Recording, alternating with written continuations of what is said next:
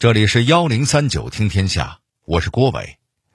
话说，在民国二十三年，在上海的一处贫民窟里，一位母亲正拉着小女儿做针线活，正好女孩看到哥哥放学回家，便问妈妈：“妈，我啥时候能像阿哥一样去读中学啊？”哎，我说，你个女小囡读啥子中学了啦？啊？上个小学能认个字就得了，就家里这些活不用浪费钱读书也能做的啦。可我不想天天关在这小阁楼里做针线活了。为啥阿哥好穿新衣服上学堂，我就不行呢？哎呦，你怎么能和男孩子比啊？啊，家里有多少事等着你做呢？怎么不能？读了书，我就好到外面工作，像男人一样赚钞票养家嘞。哪有你想的那么容易啊？啊，女孩子不要抛头露面的了，哎，等将来找个好人家，本本分分过个日子，那才是正道理嘞。来，把那条线给妈递过来。妈，我是认真的，你看报纸上写的嘛，一心教育正在招女店员呢，明天我就去给伊拉同志见习。哦，你没看人家是要初中毕业嘞？哦，要知道你这么个不懂事啊！当初就不把你从沈家接回来了啦！哎呀，一点忙你都帮不上那个啊！你个女小囡啊！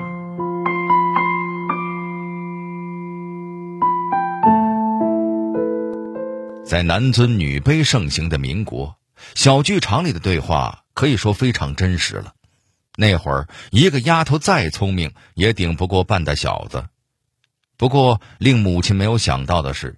这个小女孩后来不仅以小学文凭成功应聘上了她说的那个店员的岗位，还一手打造了炙手可热的品牌，那就是至今仍被不少网络红人誉为“国货之光”的英雄牌钢笔。这个小女孩是谁呢？她是如何披荆斩棘成为女企业家的呢？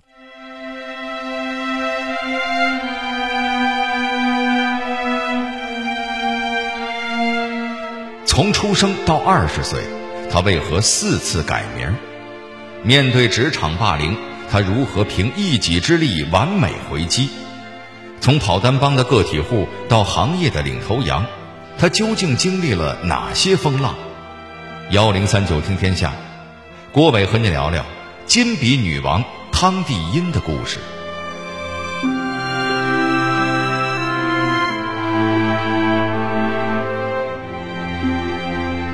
一九一六年，汤帝音出生在上海的一户贫穷人家。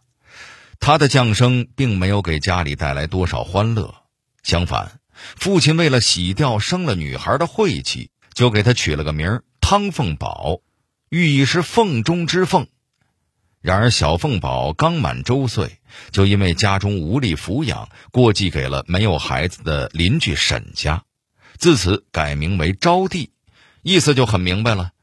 就是希望这个小女孩的到来能为沈家带来一个儿子。通常来说，孩子的名字都应该满载着父母对他们未来的期望。可是汤帝音的两个名字却没有一个是为祝福自己而取的。而如果当时他年纪大一点儿，读过一点书的话，大概也只能自嘲一句：“生儿为女，我很抱歉吧。”等到了快上学的年纪，亲生父母把她要回了身边。这会儿的小汤姑娘已经懂事些了，自然不想顶着这么个重男轻女的名字上学。于是她自己向老中医求了个新名儿，叫做汤萼。萼就是花萼的萼，寓意就是经得起摔打，耐得住苦寒，能像梅花般绽放风骨。仿佛是冥冥之中真要验证这个对自己的期许一般，汤帝因此后的人生果然饱经风霜，却始终傲立不倒。虽然回到父母身边念了小学，但汤帝因并没有得到与哥哥一样的疼爱，即使在学校之中名列前茅，却还是一毕业就被母亲抓进阁楼干起了针线活。看着每天从学校回来的哥哥，汤蒂因心里虽然羡慕，但更多的是感到不甘。难道身为女人就该一辈子困在这小小的家里吗？不行，她下决心要靠自己闯出一片天。辍学并没有让汤蒂因向命运屈服，她早就盘算着另辟蹊径。这个小学刚毕业的女孩准备到外面找工作去了。当时，由于父亲以卖报为生，被困家中的汤蒂因常常有机会接触到报纸期刊。一天，新闻报上一则由一心教育用品社刊登的招收女店员的广告吸引了他的注意，但其中有条硬性条件是必须初中毕业。汤蒂因知道。自己不满足要求，但还是诚意满满的给一心写了一封自荐信。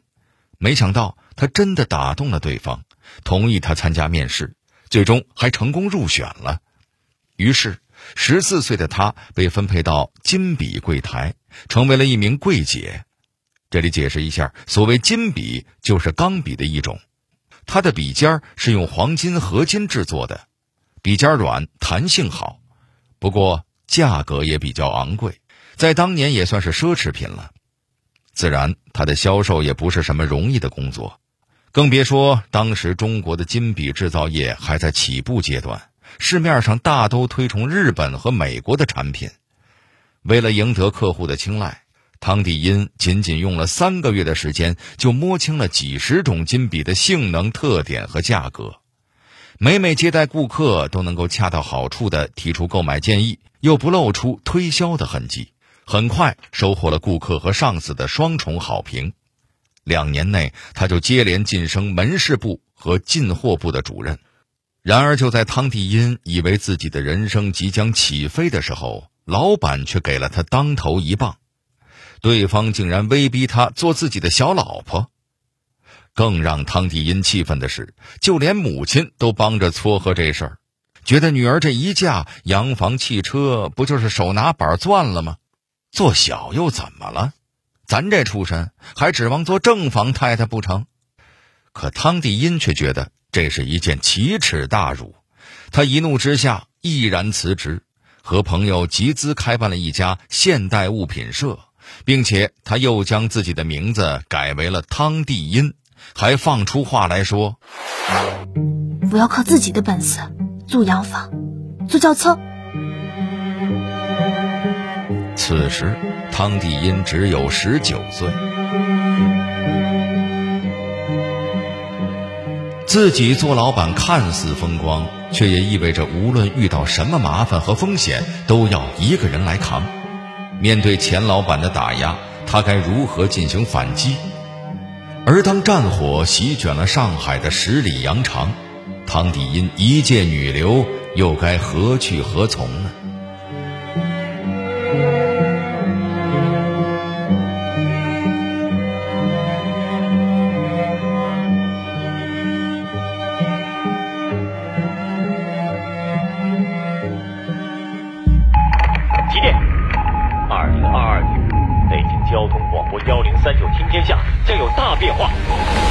了照顾起得早的朋友，为了关怀睡得晚的伙伴，幺零三九听天下从二零二二年一月一日起告别午间，转战清晨与夜晚，周一至周六早间五点半首播，晚间十一点重播。周六也有节目了，还能多陪您聊一天。您要是还想中午听，手机下载听听 FM 有回放，新时间老地方，郭伟田阳。还请您捧场。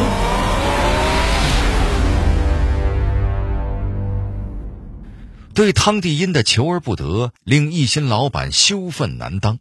为了报复，他发出公开信，称汤蒂因的文具批发店招摇撞骗，还威胁厂商说，如果再和他的店有往来，以后就别想做一心的生意了。这则声明让初出茅庐的汤蒂因亲身体会了一把商场老狐狸的手腕，前不见顾客，后没有货源，现代物品社一下没了生意。但汤迪因很快稳住了心神，他给客户和供应商分别写了一封信，对客户，他强调货真价实，答应先验货后付款，成功打消了顾客的顾虑。对供应商，他则采取迂回战术，抛弃了中小规模的厂商，转而将订单投给比前东家更大的批发商。这两招一出，问题很快迎刃而解。现代物品社的生意猛增，连铺面都迁到了上海的繁华路段。真是狠狠地打了一心老板的脸。正当汤帝因踌躇满志，准备着下一步计划的时候，命运的铁锤又一次向他挥来。淞沪会战突然爆发，汤帝因的店铺和住处在战火中付之一炬。辛苦经营的事业一夕之间化为乌有，可汤帝因并没有就此认输。一九三八年夏天，他带上两名店员乘船离开上海，途经香港、越南，辗转抵达昆明，最终在朋友的帮助之下，开启了上海现代物品社昆明分社。然而，在别人的地盘做生意，并不是一件容易的事。当地商户联合起来抵制这位来自异乡的姑娘。为了打开市场，汤帝殷只得剑走偏锋，将价目单大批印刷后发往邻近的四川、贵州以及云南各县，争取做外地的批发生意。没过多长时间，他便陆续收到了不少订单，逐渐在西南站稳了脚跟。客户虽然有了，供货依然是个问题。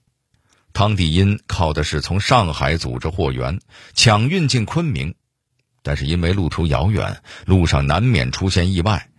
果然，他重金购买的一百五十多箱文具，在中转的过程中被日军扣押，最终全部没收。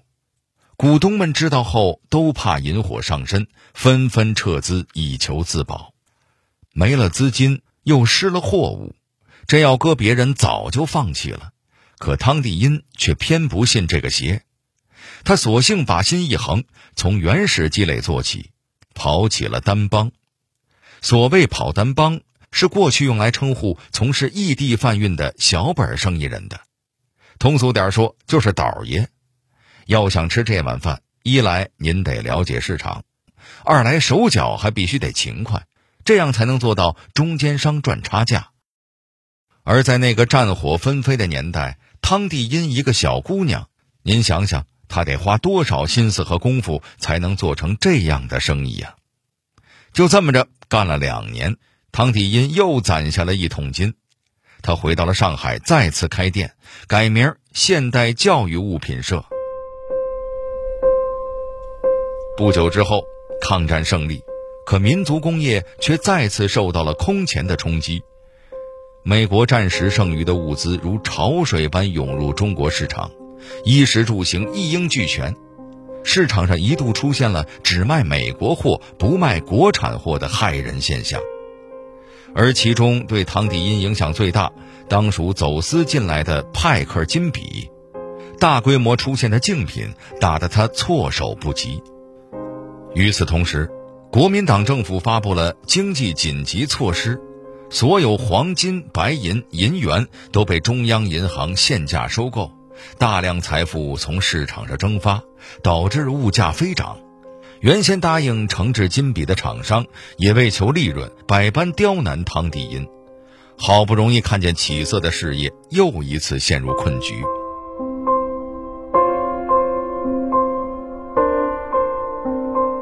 此时再投入资本，很可能落得血本无归。似乎周围的一切都在劝汤迪因急流勇退，可他最终还是选择逆流而上。那么，为了扭转局面，他究竟会采取怎样的策略呢？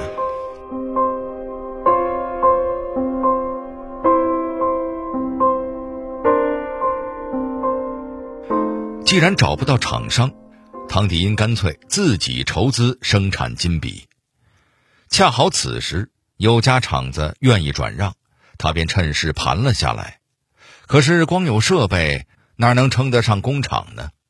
厂房、员工、资金、质检环环相扣，一桩桩、一件件都需要他亲力亲为。没场地，汤迪因便请人把设备拆开，分装在物品社内部，以内嵌式的手工作坊进行装配。没员工，他就招贤纳士，以少而精的原则，把人员分布在关键岗位之上，自己坐镇原料采购和头寸调度，确保工厂有序进行。俗话说得好，好钢还得用在刀刃上。如今万事俱备，只差最重要的产品设计了。汤迪因坚信，要想从美国货中脱颖而出，就必须让自家金笔别具一格。为此，他仔细对比了国内外十多个品种的金笔，不论是质量、款式、花色，还是营销方式，都做了详细的功课，最终设计出了市面上没有的新样式。那是一款两头稍尖的流线型男士金笔，为求圆滑流畅，还特意在笔尖处点上了真金，使顾客一眼就知道这是名贵的金笔。在此基础之上，汤帝因还衍生出了一款同类型小号的女用金笔，两只合成一对儿，取名叫做鸳鸯金笔。售价虽高，但胜在款式新颖，寓意又好。另外还有外形简洁的实用钢笔和颜色多样的小朋友用的钢笔，这类笔主打普通百姓，价格远远低于进口金笔。采用的是薄利多销的经营策略。如此一来，汤帝因的系列金笔不仅覆盖了老中青三代顾客群，连价格也是高低有致。不论来买的人经济状况如何，总能选到一支称心的。他还为这些金笔取名“绿宝”，而这也就是后来英雄钢笔的前身。可惜时运不济。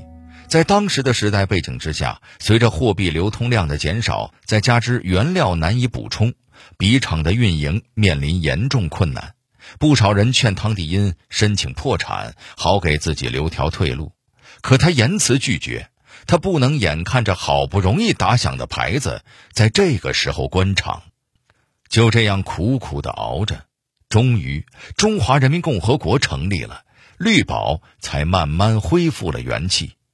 政府不仅为汤帝因提供了贷款，还配给黄金、白银等制造笔尖的原料，甚至以国家的名义订购了八成的订单。有了这样的扶持，绿宝不断壮大，一度出现了供不应求的情况。四年之后，绿宝与公司合营的华福金笔厂合并，汤帝因被任命为私方经理。而这家笔厂，便是后来享誉中外的英雄金笔厂。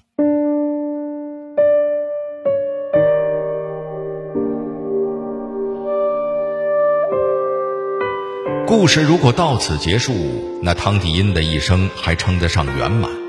毕竟什么大风大浪都没错过，总该到消停的时候了吧？可谁都没想到，命运中的不幸再次对汤迪因出手了，而这次。他还能否逆转困境，再度转危为安呢？